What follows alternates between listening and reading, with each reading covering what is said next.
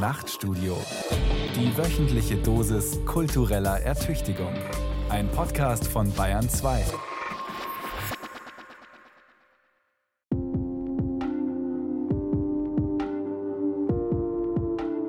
Kommen wir eigentlich wieder mal raus aus dem Krisenmodus? So viele Nachrichten, so viele Zahlen, so viele Kommentare. Aber die Erkenntnis, dass hätte man kommen sehen können, die folgt immer erst hinterher, wenn alles schon zu spät ist.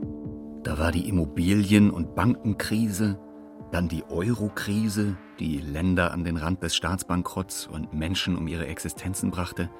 Da war die Pandemie mit Kurzarbeit, Jobverlusten und Nachschubproblemen. Und dann noch ein Krieg, der nie für möglich gehaltene Energiekosten mit allen Nebenwirkungen zur Folge hat.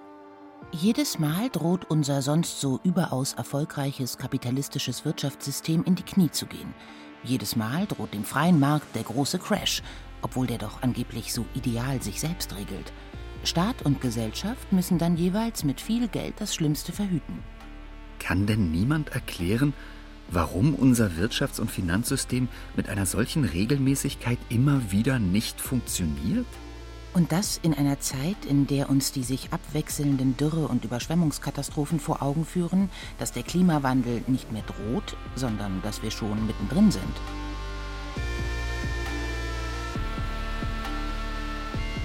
Alle die Krisen haben etwas gemeinsam. Niemand, auch und gerade niemand unter den allgegenwärtigen Wirtschaftsexperten und Finanzgurus, niemand hat sie kommen sehen.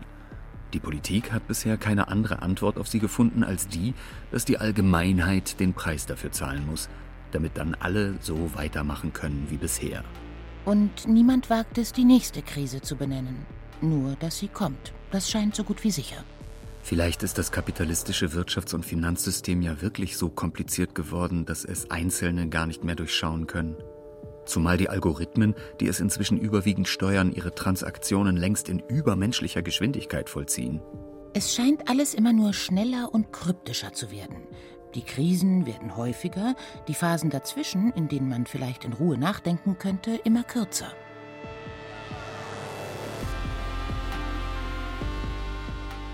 Krise folgt auf Krise, aber nichts ändert sich.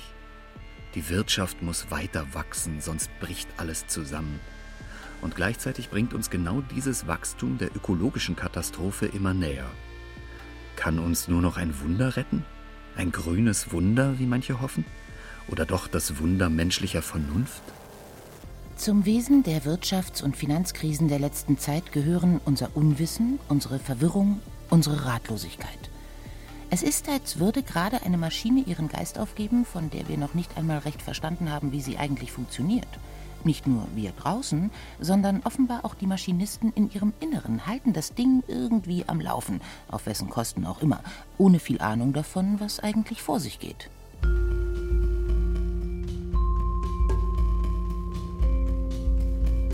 Rätsel Finanzkapitalismus. Warum die Dauerkrise des Finanzsystems nicht offensichtlich wird. Von Markus Metz.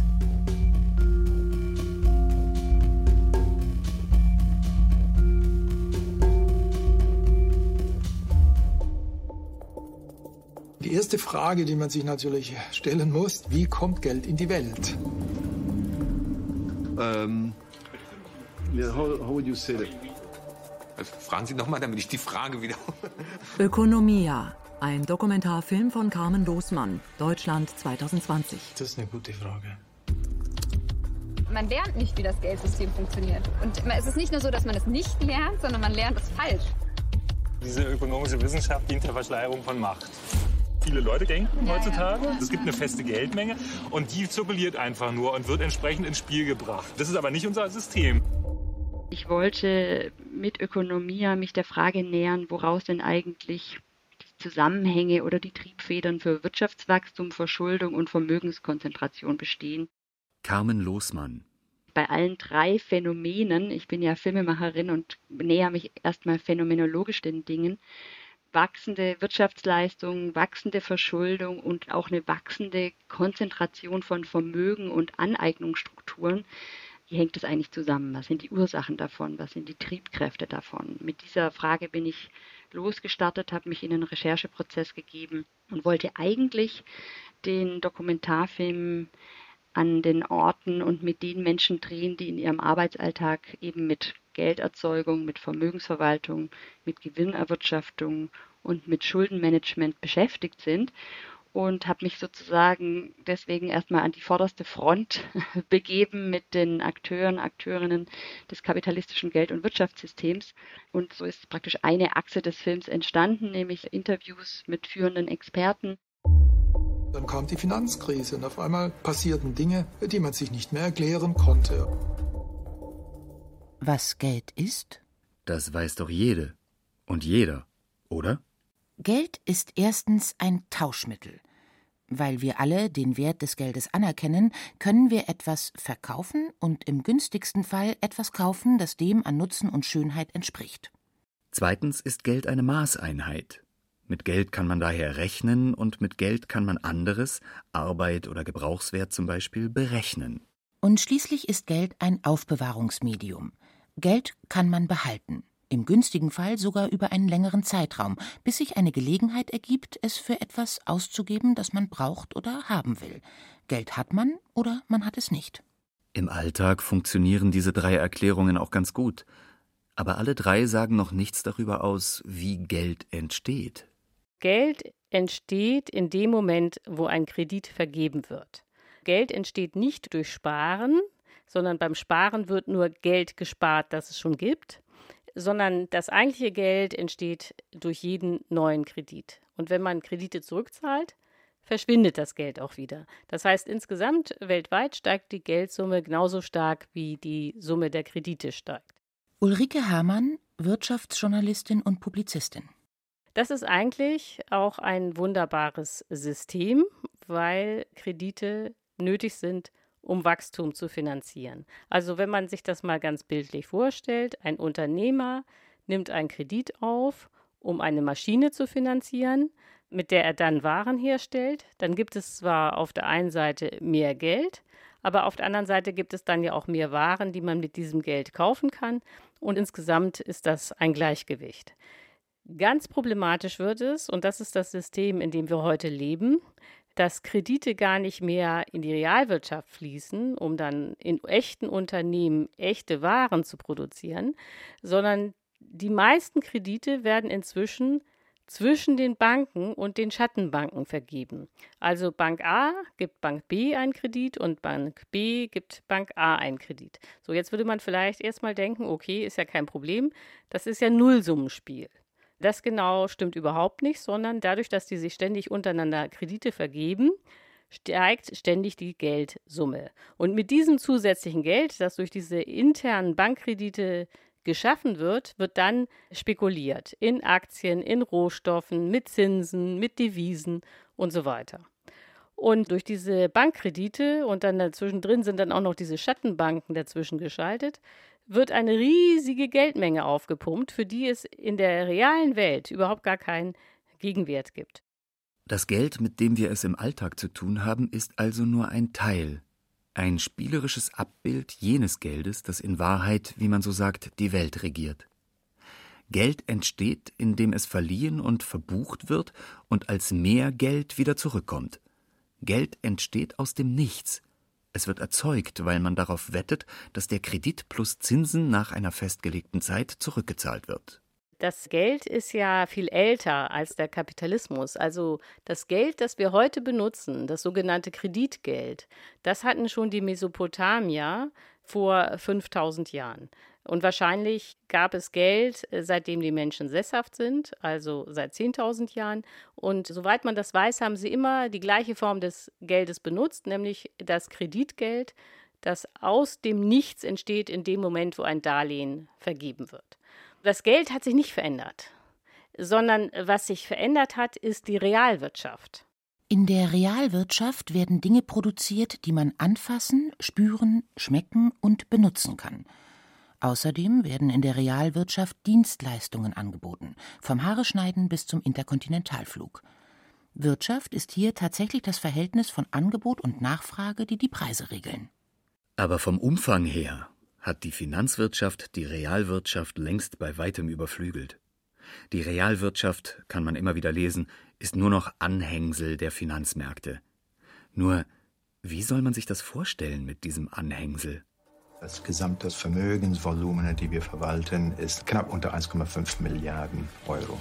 Äh, nicht Milliarden. Billionen.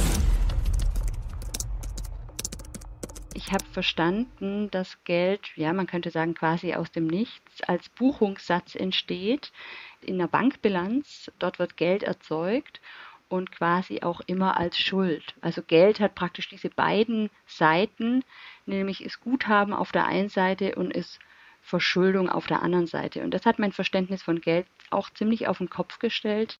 Regisseurin Carmen Losmann. Und ich war erstaunt, wie wenig in so einer öffentlichen Debatte, in so einem öffentlichen Diskurs, in so einem allgemeinen gesellschaftlichen Bewusstsein eigentlich davon vorhanden ist. Man kann sich natürlich die Frage stellen, eigentlich warum. Ja? Es gibt kein Schulfach, was sich mit den Fragen der Entstehung von Geld beschäftigt.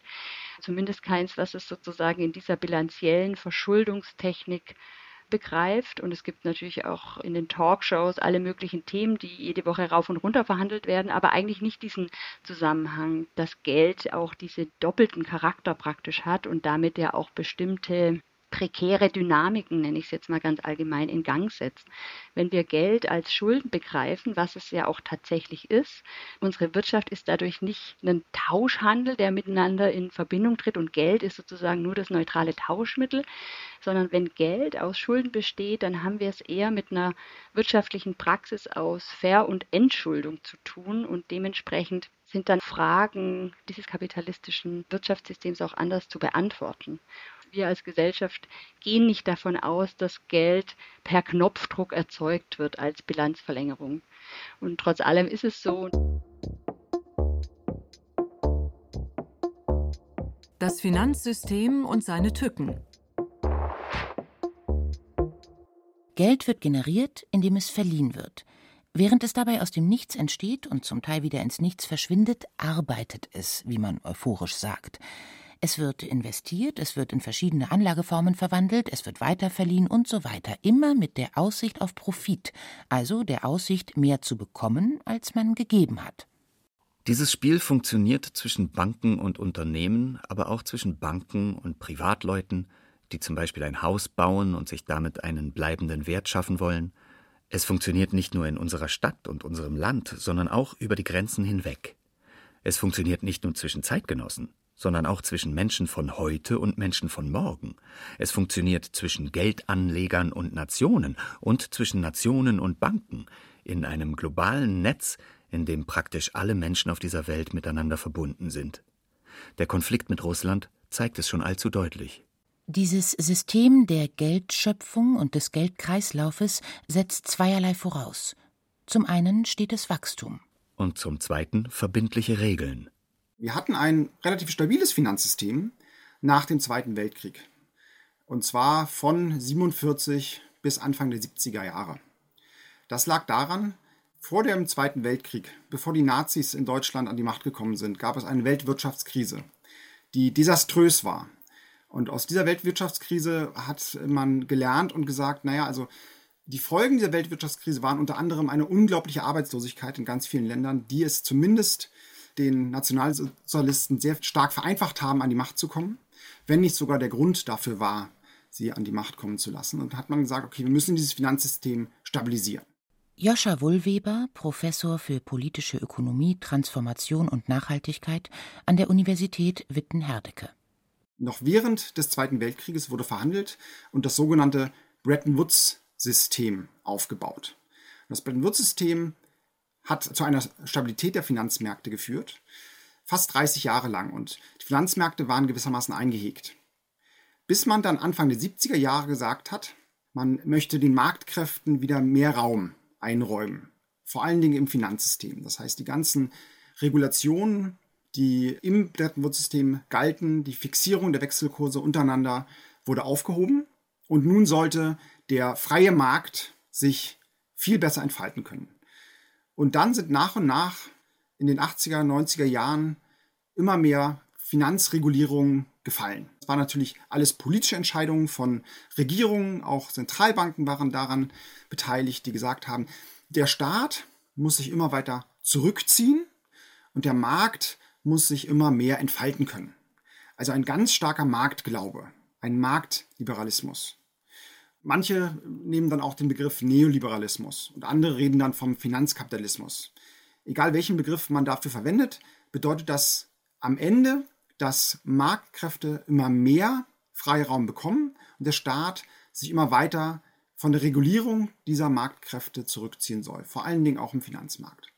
Jetzt kann man ganz einfach sehen, dass mit dem Ende des Bretton Woods sofort die Finanzkrisen zunahmen. Vorher hatten wir praktisch gar keine Finanzkrisen. Und dann mit der Zurücknahme der Regulierungen für das Finanzsystem kamen die Krisen. Und je weiter dereguliert wurde, umso mehr Krisen haben wir letztendlich gesehen. In den ersten Jahrzehnten nach dem Zweiten Weltkrieg schien es, zumindest in den westlichen Industriestaaten, wirtschaftlich immer nur in eine Richtung zu gehen. Vorwärts. Mehr Wachstum, mehr Wohlstand. Zuerst für die da oben, dann aber auch für uns kleine Leute. Weil das so prächtig funktioniert hat, hat sich niemand groß Gedanken darüber gemacht.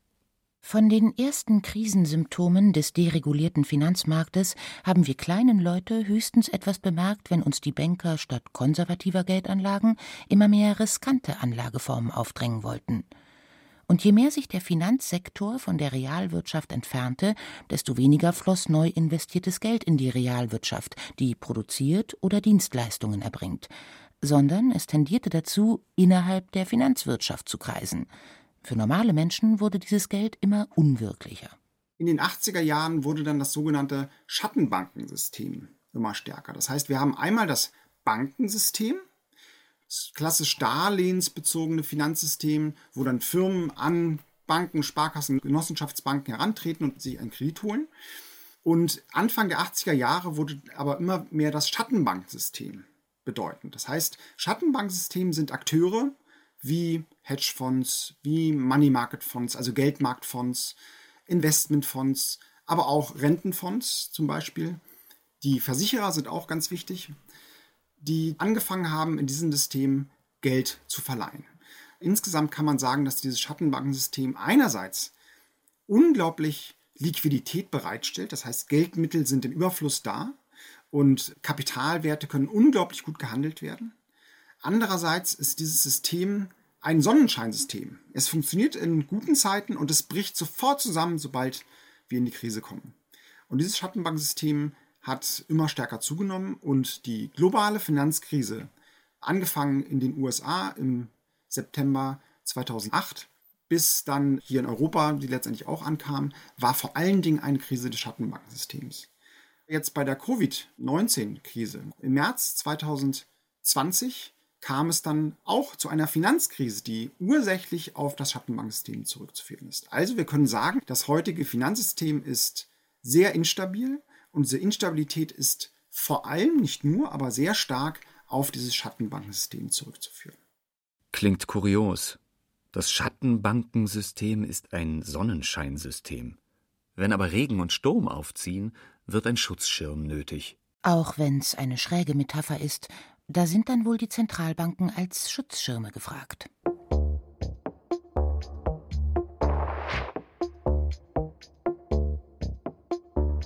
Die Zentralbanken und wie sie sich verändern.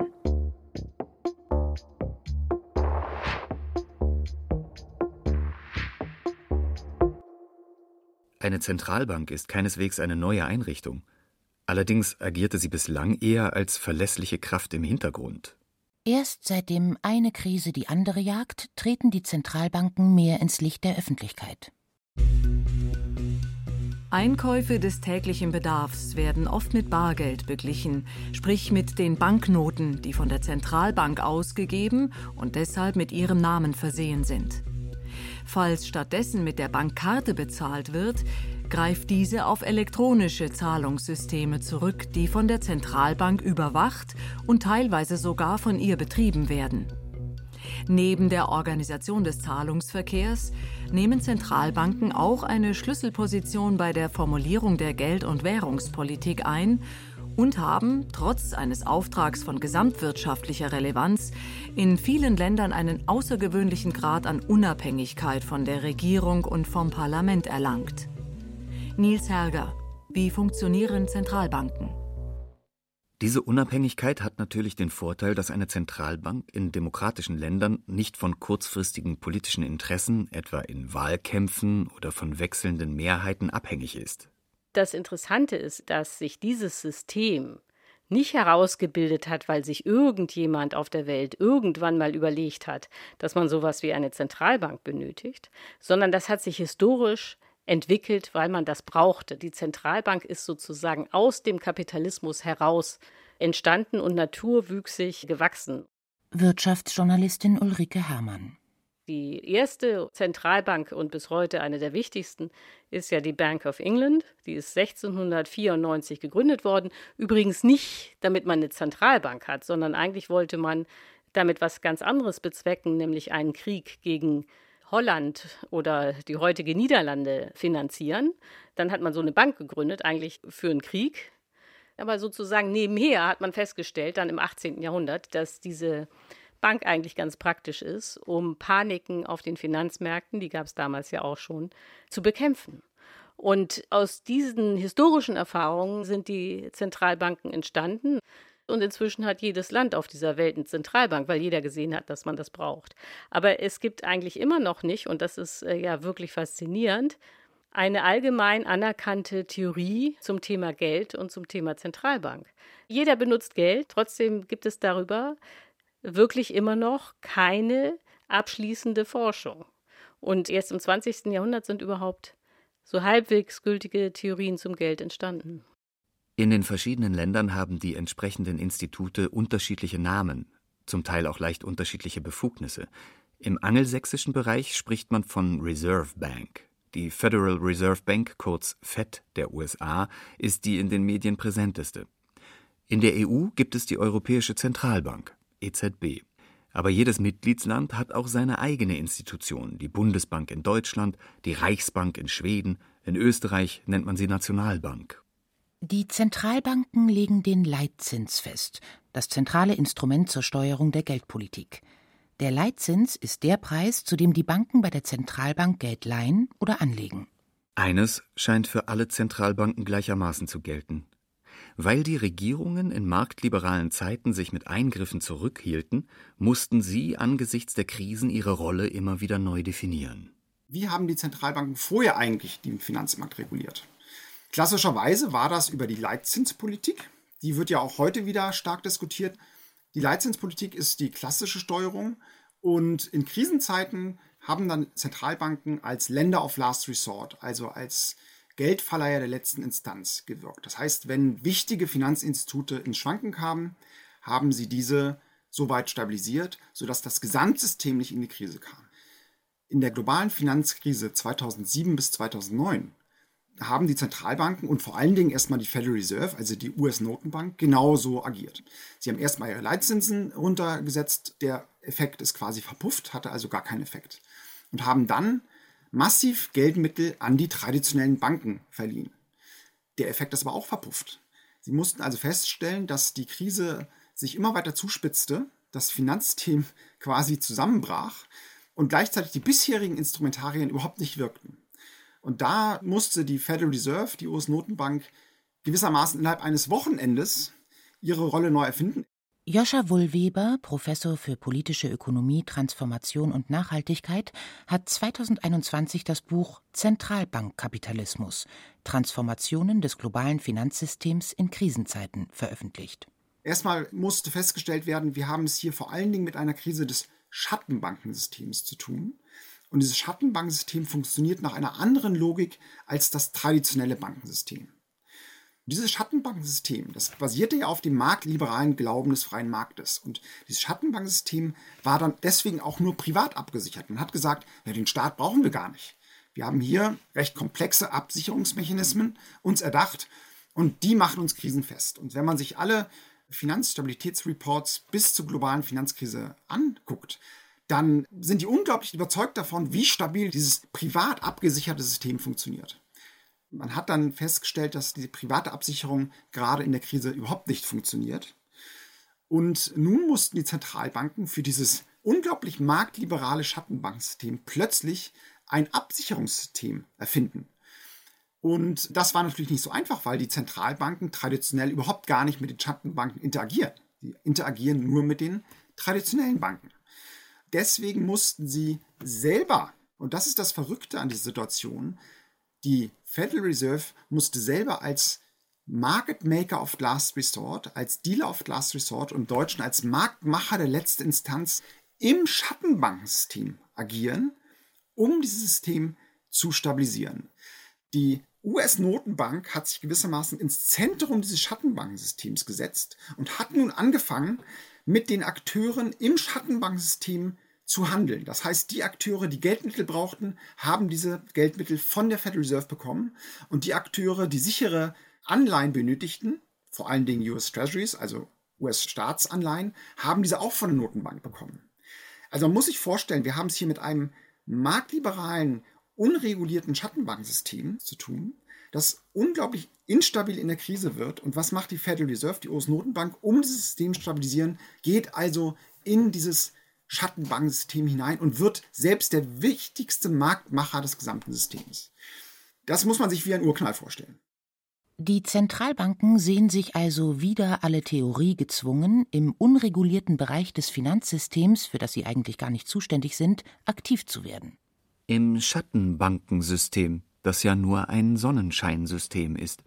Mit jeder Krise haben die Zentralbanken den Leitzins noch etwas weiter gesenkt, um die Wirtschaft anzukurbeln. Bis auf Null. Und dann sogar unter Null. Minuszinsen.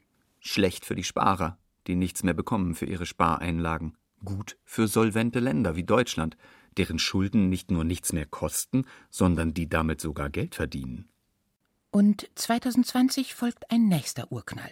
Im März 2020, als Covid-19 die Krise kam und die Wirtschaft am Zusammenbrechen war, erstmals und die Banken nämlich jetzt nicht mehr Geldmittel an kriselnde Firmen verliehen haben, weil sie ja gar nicht wussten, wie lange hält die Firma eigentlich durch, haben Zentralbanken jetzt plötzlich angefangen, an Firmen auch direkt Geld zu vergeben und diese Firmen zu unterstützen, beziehungsweise den Banken Kredit abgekauft und dadurch die Banken stabilisiert. Das heißt, Zentralbanken sind durch diesen krisenhaften Kapitalismus gezwungen, stabilisierend in den Markt einzugreifen. Damit sage ich nicht, dass es nicht Alternativen dazu gäbe, sobald die Krise wieder überwunden oder zumindest stabilisiert ist. Aber in der direkten Krise haben die Zentralbanken im Prinzip kaum eine andere Wahl, als erstmal stabilisierend zu agieren. Den Zentralbanken bleibt angesichts der vor allem durch die Schattenbanken ausgelösten Krisen, die das Funktionieren der kapitalistischen Wirtschaft gefährden, nichts anderes übrig, als für das unregulierte Schattenbankensystem ein Sicherheitssystem zu schaffen. Das heißt, die Akteure im Schattenbankensystem sind aus den ganzen Krisen nicht geschwächt, sondern gestärkt hervorgegangen. Aber weit und breit ist nichts zu sehen von entschlossenen Versuchen, das instabile Finanzsystem zu regulieren, um solche Krisen zu vermeiden.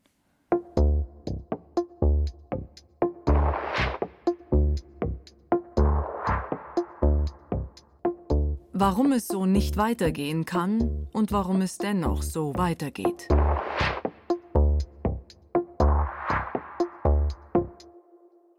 Müssen die Zentralbanken in immer größeren Bereichen des Finanzsystems als Feuerwehr wirken, weil die Regierungen sich vornehm zurückhalten, die Ursachen der Krisen anzugehen? Wie zum Beispiel die Deutsche Bundesbank, der lange nur ihre schwarze Null wichtig war? Die Zentralbanken müssen in der Tat ihre Befugnisse immer weiter ausweiten und machen dies nicht gerne. Ihnen bleibt aber deswegen wenig Wahl, und das ist auch ein Charakteristikum, weswegen ich von Zentralbankkapitalismus spreche, weil die Regierungen im Prinzip seit den 1980er Jahren immer noch an dem marktliberalen Glauben des freien Marktes stark festhalten und gleichzeitig meinen, der Staat müsse sich immer weiter zurückziehen. Jetzt gerade ist ein Report erschienen, der das beziffert hat. Also im Vergleich zu den 80er Jahren geben die ganzen westlichen Staaten zusammen jährlich zwei Billionen US-Dollar weniger aus, als sie das noch in den 80er Jahren getan haben. Das heißt, diese sind unglaubliche Summen, Investitionssummen, die nun nicht mehr der Staat bereitstellt, um zum Beispiel bestimmte Investitionen, sei das in Infrastruktur, sei das in Schulen, sei das ins Bildungssystem generell, in das Bahnsystem, aber jetzt auch ganz aktuell natürlich in einen sozial-ökologischen Umbau zur Verfügung haben, dass sie verwenden, dass sie in diesen Umbau reinstecken. Das heißt, Zentralbanken sind gezwungen, unkonventionell zu agieren, weil die Regierungen selber sich zurückhalten, zum einen das Finanzsystem in die Schranken zu weisen, also eine starke Finanzpolitik, starke Regulierung voranzubringen und zum Zweiten die Regierung auch davor zurückstrecken, eine aktive, starke Fiskalpolitik zu betreiben. Also Fiskalpolitik meint Investitionspolitik, Zukunftspolitik in notwendige Investitionen, die getätigt werden müssen. Sieht man jetzt ja gerade, wir haben die grüne Wende weitestgehend verschlafen in den letzten 20 Jahren. Wir merken jetzt, wie abhängig wir sind vom Gas und Öl etc. Man hätte ohne Probleme in den letzten 20 Jahren immens die nachhaltigen grünen Energien ausbauen können. Dann hätten wir auch zum einen eine deutlich geringere Inflation, zum anderen hätten wir eine vielleicht noch größere Chance, die Klimakrise zu bekämpfen. Und zum Dritten hätten wir einfach Arbeitsplätze geschaffen für die Zukunft. Das Problem ist ja nicht bei den klassischen Banken aufgetreten, sondern das Problem ist immer aufgetreten bei Tochtergesellschaften, die nicht reguliert waren, die dann eben in diese toxischen Hypotheken investiert haben, dann in Schieflage gerieten, dann von den Müttern, also den eigentlichen echten Banken, doch gerettet wurden und dann mussten die wiederum rausgehauen werden, unter anderem auch durch die Zentralbanken, die die Zinsen auf Null gesenkt haben. Wirtschaftsjournalistin Ulrike Herrmann. Natürlich wäre der beste Weg, dass man diese Schattenbanken einfach schließt, indem man sie regulatorisch verbietet. Nicht? Also man könnte ja als Staat, aber das ginge natürlich nur als internationale Staatengemeinschaft sagen, hier gibt es nur echte Banken fertig und nicht noch irgendwelche Vehikel, um irgendwo zu investieren. Allerdings muss man sagen, dass das wahrscheinlich nicht kommen wird. Ein Grund ist, dass die Staaten sich nicht einigen können. Gerade so Steueroasen wie Großbritannien oder die USA haben natürlich Interesse daran, dass es diese Art von Fonds gibt.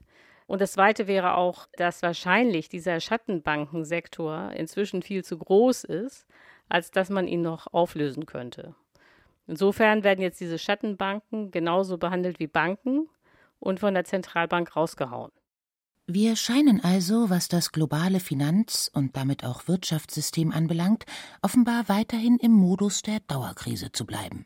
Vielleicht liegt das auch daran, dass diese Krisen nicht nur Verlierer haben, was vielleicht ein gemeinsames Handeln ermöglichen würde.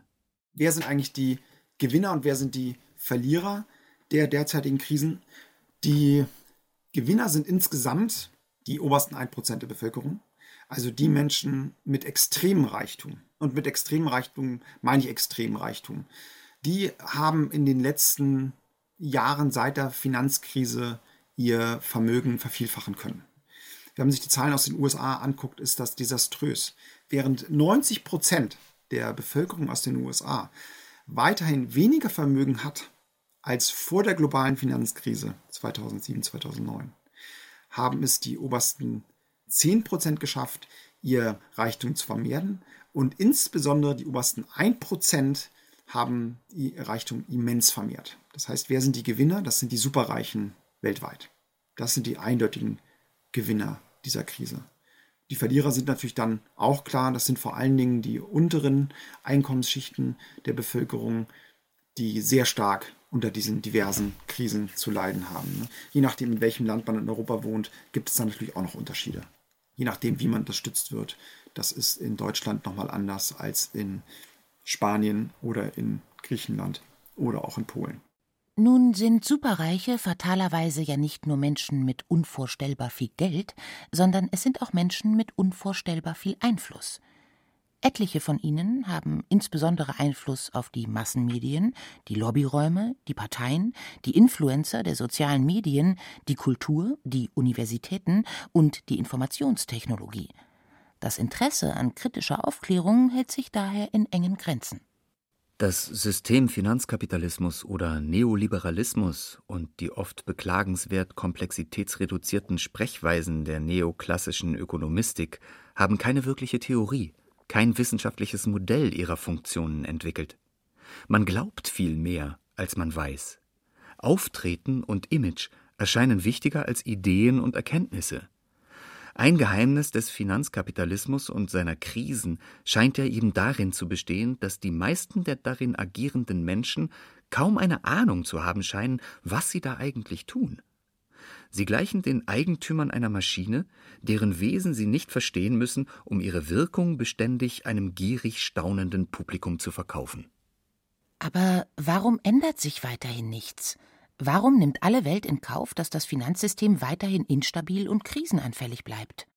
Weil die Regierungen fürs Nichtstun erstmal keine Prügel bekommen, weder von den Gewinnern noch von den Verlierern? Sie können ja immer auf die Zentralbanken zeigen. Ist das nicht ein merkwürdiges Verständnis von Demokratie? Die Zentralbanken erweitern, wenn auch notgedrungen, massiv ihre geldpolitischen Eingriffs- und Steuerungsmöglichkeiten, aber ohne jede demokratische Legitimation. Bis hin zum Whatever it takes. Alles, was nötig ist. Mit dem Mario Draghi als Präsident der Europäischen Zentralbank versprach, den Euro vor Währungsspekulation zu schützen. Es stimmt, dass die Zentralbanken natürlich ein Demokratiedefizit in dem Sinne haben, dass wir es hier nicht mit gewählten ZentralbankerInnen zu tun haben. Und es stimmt auch, dass insgesamt deutlich stärker die Zentralbankpolitik politisiert werden sollte. Da gibt es verschiedene Modelle, die man sich vorstellen kann. Ich bin da insgesamt sehr dafür, weil ich ein sehr großer Anhänger der Demokratie bin. Die verrückte Situation zurzeit ist, dass ich relativ froh bin, dass wir es hier mit Zentralbankerinnen zu tun haben, die keine Politikerinnen sind, weil die Zentralbankerinnen deutlich besonnener agieren als die meisten Politikerinnen. Der Ruf vieler Politikerinnen nach zum Beispiel einer Zinserhöhung jetzt bei steigenden Inflationsraten ist grundlegend falsch. Und ich bin sehr froh, dass die EZB sich Zeit gelassen hat und nicht sofort diesem Ruf gefolgt ist. Die Preise steigen, die Inflation nähert sich zweistelligen Werten. Kein Wunder, dass das die Menschen umtreibt. Und die Regierungen begnügen sich damit, nach dem Eingreifen der Zentralbanken zu rufen. Wenn es nur so einfach wäre. Wenn die Zentralbank ihre Zinsen erhöht, führt das dazu, dass insgesamt weniger Kredite vergeben werden dass insgesamt weniger Leute eingestellt werden, dass insgesamt die Löhne schrumpfen, dass insgesamt die Arbeitslosigkeit zunimmt und so dann die Inlandspreise billiger werden sollen, zumindest in der Theorie. Das funktioniert aber nur, wenn wir eine Inflation aufgrund von steigenden Löhnen zum Beispiel haben. Das haben wir aber gar nicht. Die Inflation kommt also nicht daher, weil wir jetzt plötzlich ganz hoch gestiegene Löhne hätten. Da könnte die Zentralbank etwas tun. Sondern die Inflation kommt von außerhalb, einer importierten Inflation. Und da müssen wir uns nochmal angucken, mit was für einer Krise wir zurzeit zu tun haben. Wir haben es mit einer vielfach oder multiplen Krise zu tun. Einmal gibt es den Angriffskrieg von Russland. Wir haben Sanktionen gegen Russland, wir haben Lieferketten, die nicht mehr funktionieren, wir haben daraufhin natürlich steigende Rohölpreise und überhaupt Gaspreise, Rohöl etc., die extrem ansteigen durch den Angriffskrieg Russlands, aber auch schon vorher am Ansteigen waren übrigens. Wir haben die Pandemie, mit der wir immer noch zu kämpfen haben, die weiterhin dazu führt, dass wir gestörte Lieferketten global haben. China ist permanent in irgendeinem Lockdown. Die Häfen sind zum Teil geschlossen, das heißt, die Waren kommen einfach nicht hier an. Dann haben wir eine Klimakrise, die in diversen Bereichen zuschlägt, mit einer Biodiversitätskrise sei es jetzt zum Beispiel überflutete Gegenden oder sei es trockene Gegenden etc., was sich wiederum auf die Ernte auswirkt, woraufhin dann vielleicht Erntepreise steigen.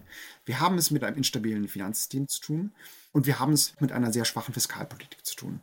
Gleichzeitig haben wir eine unglaubliche Ungleichverteilung weltweit von Reichtum. Das heißt, es gibt diverse Gründe, und wenn man sich jetzt anguckt, woraus setzt sich die Inflation eigentlich gerade zusammen? Die Hälfte der Inflation setzt sich zusammen aus den Preisen für Gas und Öl. Das macht etwa die Hälfte der jetzigen Inflation aus. Gleichzeitig haben wir es mit steigenden Firmengewinnen zu tun, das heißt sogenannte Kriegsgewinne, die nochmal etwa ein Viertel ausmachen und mit diesen Lieferkettenproblemen haben wir zu tun. Das heißt, die jetzige Inflation ist vor allen Dingen eine importierte Inflation. Eine importierte Inflation bedeutet aber, dass die Zentralbank da überhaupt nichts machen kann.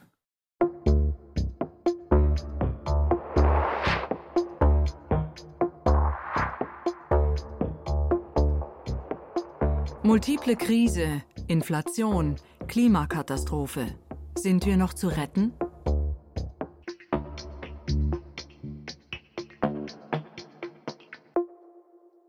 Liegt es an den dauernden Krisen, dass es über das instabile Finanzsystem als deren Ursache keinen öffentlichen Diskurs gibt? Oder ist es die kompliziert scheinende Thematik Wirtschafts- und Finanzpolitik mit kryptischen Fachbegriffen, die eine demokratische Debatte darüber verhindert? Erstaunlicherweise weiß nicht einmal eine linke Kapitalismuskritik daraus, Kapital zu schlagen. Das System crasht, wenn es nicht die Zentralbanken immer wieder retten würden und es damit aber gleichzeitig auch vorantreiben. Demokratie theoretisch ist die wachsende Macht der Zentralbanken natürlich nicht astrein. Aber vielleicht steckt darin auch ein Anzeichen, dass die Dominanz der marktliberalen Logik nachlässt? Immerhin haben die Nationalstaaten ja in der Pandemie vorgeführt, wie entschieden sie in die Wirtschaft regelnd eingreifen können. Vielleicht ist aber dieser Zentralbankkapitalismus, wie es Joscha Wohlweber nennt, eher der Beweis, dass die Regierungen und Staaten auf ganzer Linie versagt haben, ihrer Verantwortung bei der Gestaltung des Wirtschafts- und Finanzsystems gerecht zu werden, also Regeln und Schranken zu setzen. Immerhin agieren die Zentralbanken ja nur reaktiv als Krisenfeuerwehr, und jede erfolgreiche Krisenintervention hilft, die Spirale aus Geld- und Wirtschaftswachstum weiter in die Höhe zu treiben.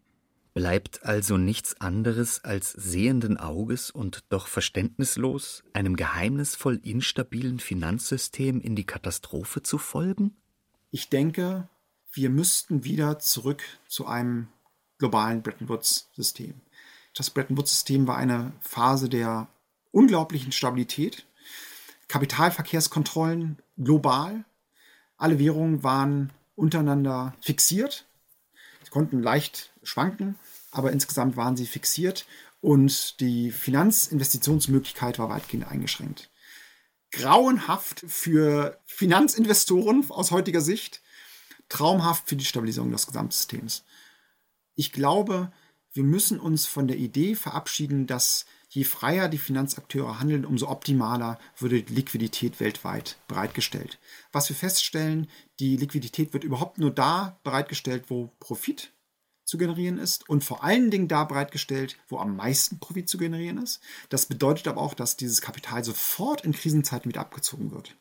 Das heißt, die wirken gewissermaßen als Verstärker wenn es gut läuft, dann kommt es sofort zum Überschwang an Liquidität. Also gewissermaßen wird alles mit Liquidität überschwemmt. Und wenn es schlecht läuft, wird sofort wieder rausgezogen und es trocknet alles aus. Das ist für eine produktive Wirtschaft nicht funktional. Das heißt, wir müssen dieses Finanzsystem wieder deutlich stärker regulieren. Ich habe ja vom Schattenbankensystem gesprochen, das ist weitgehend unreguliert. Das Finanzsystem insgesamt ist unglaublich stark reguliert. Aber das Interessante ist, da können Sie bücherweise mit drucken mit den Finanzregulierungen. Aber je detaillierter die werden, umso mehr Schlupflöcher finden die Finanzakteure darin. Deswegen ein globales Bretton Woods-System. Eine deutliche Einschränkung der Finanzinvestitionen weltweit wäre der erste Punkt, der gemacht werden müsste. Dann der Geldmarkt. Diese unglaubliche Fluktuation auf dem Geldmarkt hat sich auch als dysfunktional erwiesen. Das heißt, es ist durchaus sinnvoll, die Währungen wieder aneinander zu fixieren. Das heißt natürlich, fixieren heißt nicht, es bleibt jetzt nicht immer ein Dollar, ein Euro. Natürlich kann es gewisse Schwankungen geben und auch Anpassungen kann es auch geben. Ein starker Impuls für eine öffentliche Debatte kommt wohl eher aus der Klimabewegung als aus der linken Kapitalismuskritik. Survival Guide für unseren Planeten nennt der Club of Rome eine neue Studie, in der Wissenschaftler eine Umkehr in der Wirtschafts- und Klimapolitik fordern, um eine lebenswerte Zukunft zu sichern. Fünf außerordentliche Kehrtwendungen, so der Club of Rome, müssen möglichst bald vollzogen werden. Die Beendigung der Armut, die Beseitigung der eklatanten Ungleichheit, der Aufbau eines für Menschen und Ökosysteme gesunden Nahrungsmittelsystems und der Übergang zum Einsatz von sauberer Energie. Alles Bereiche, auf die das krisenanfällige Finanzsystem wesentlichen Einfluss hat. Es ist nicht so, dass es keine Ideen, kein Nachdenken über Reformen gibt. Wenn wir zum Beispiel die Kreditvergaberegeln ändern könnten. Und das ist gar nicht so schwierig. Man hat politisch durchaus Handlungsmöglichkeiten, zumindest mal parallel was aufzusetzen zu dem bestehenden, beispielsweise einen sozialen, gemeinnützigen Finanzsektor, in dem auch Kredite und damit Geld erzeugt wird, nicht nur anhand von gewinnträchtigen Unternehmungen, sondern auch Kreditvergabe und damit Gelderzeugung für ökologisch oder sozial sinnvolle Projekte, die sich aber nicht gewinnbringend rentieren müssen.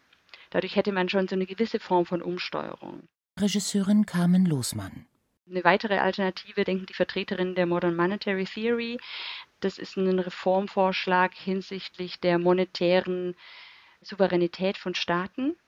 Also wenn wir praktisch vor dem Hintergrund, dass Geld erst durch Verschuldung entsteht, die Staatsschulden eigentlich als Ressource begreifen sollten, könnten wir ja auch sagen, Staatsschulden stellen in gewisser Weise die Grundlage unserer Geldversorgung dar.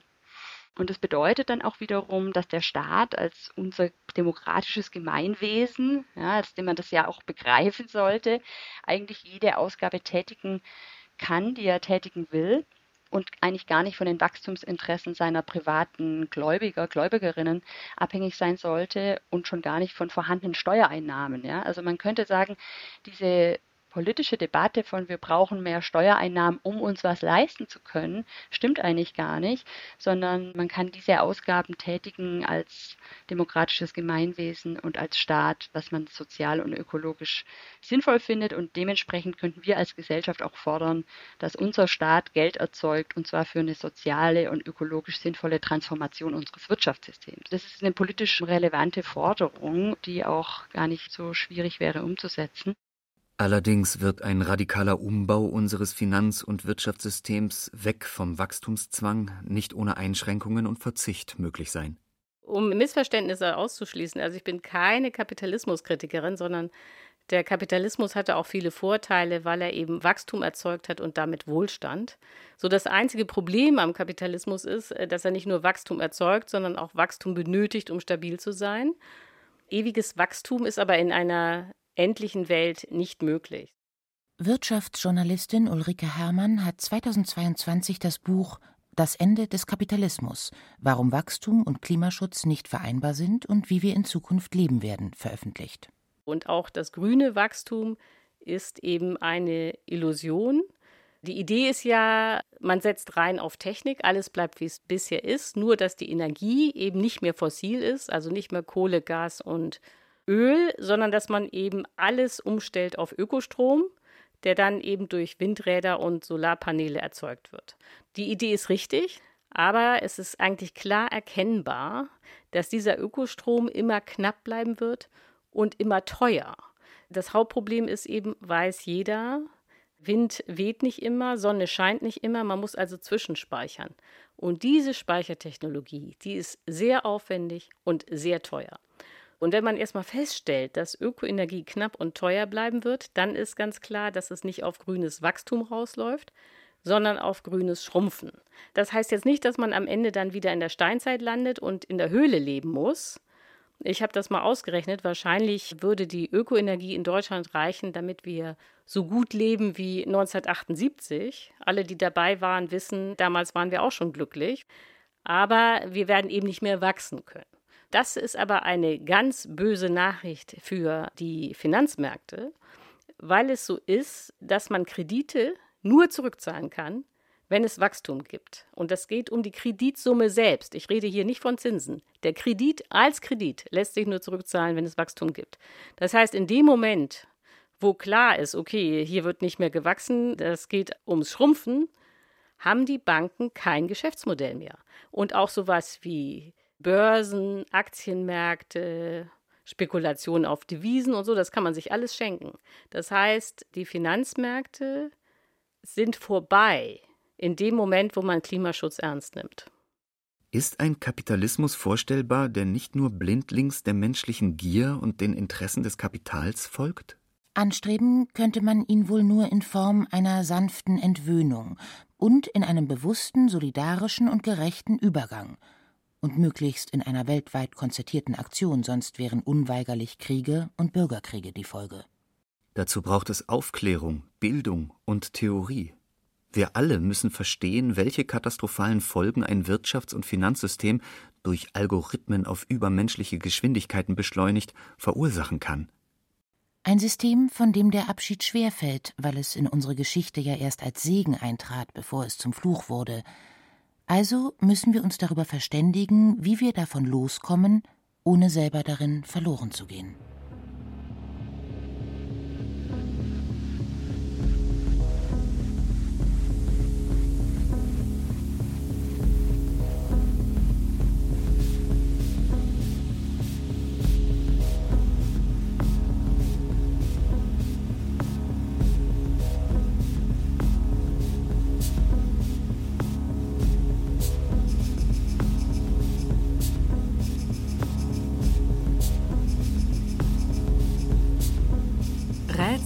Finanzkapitalismus.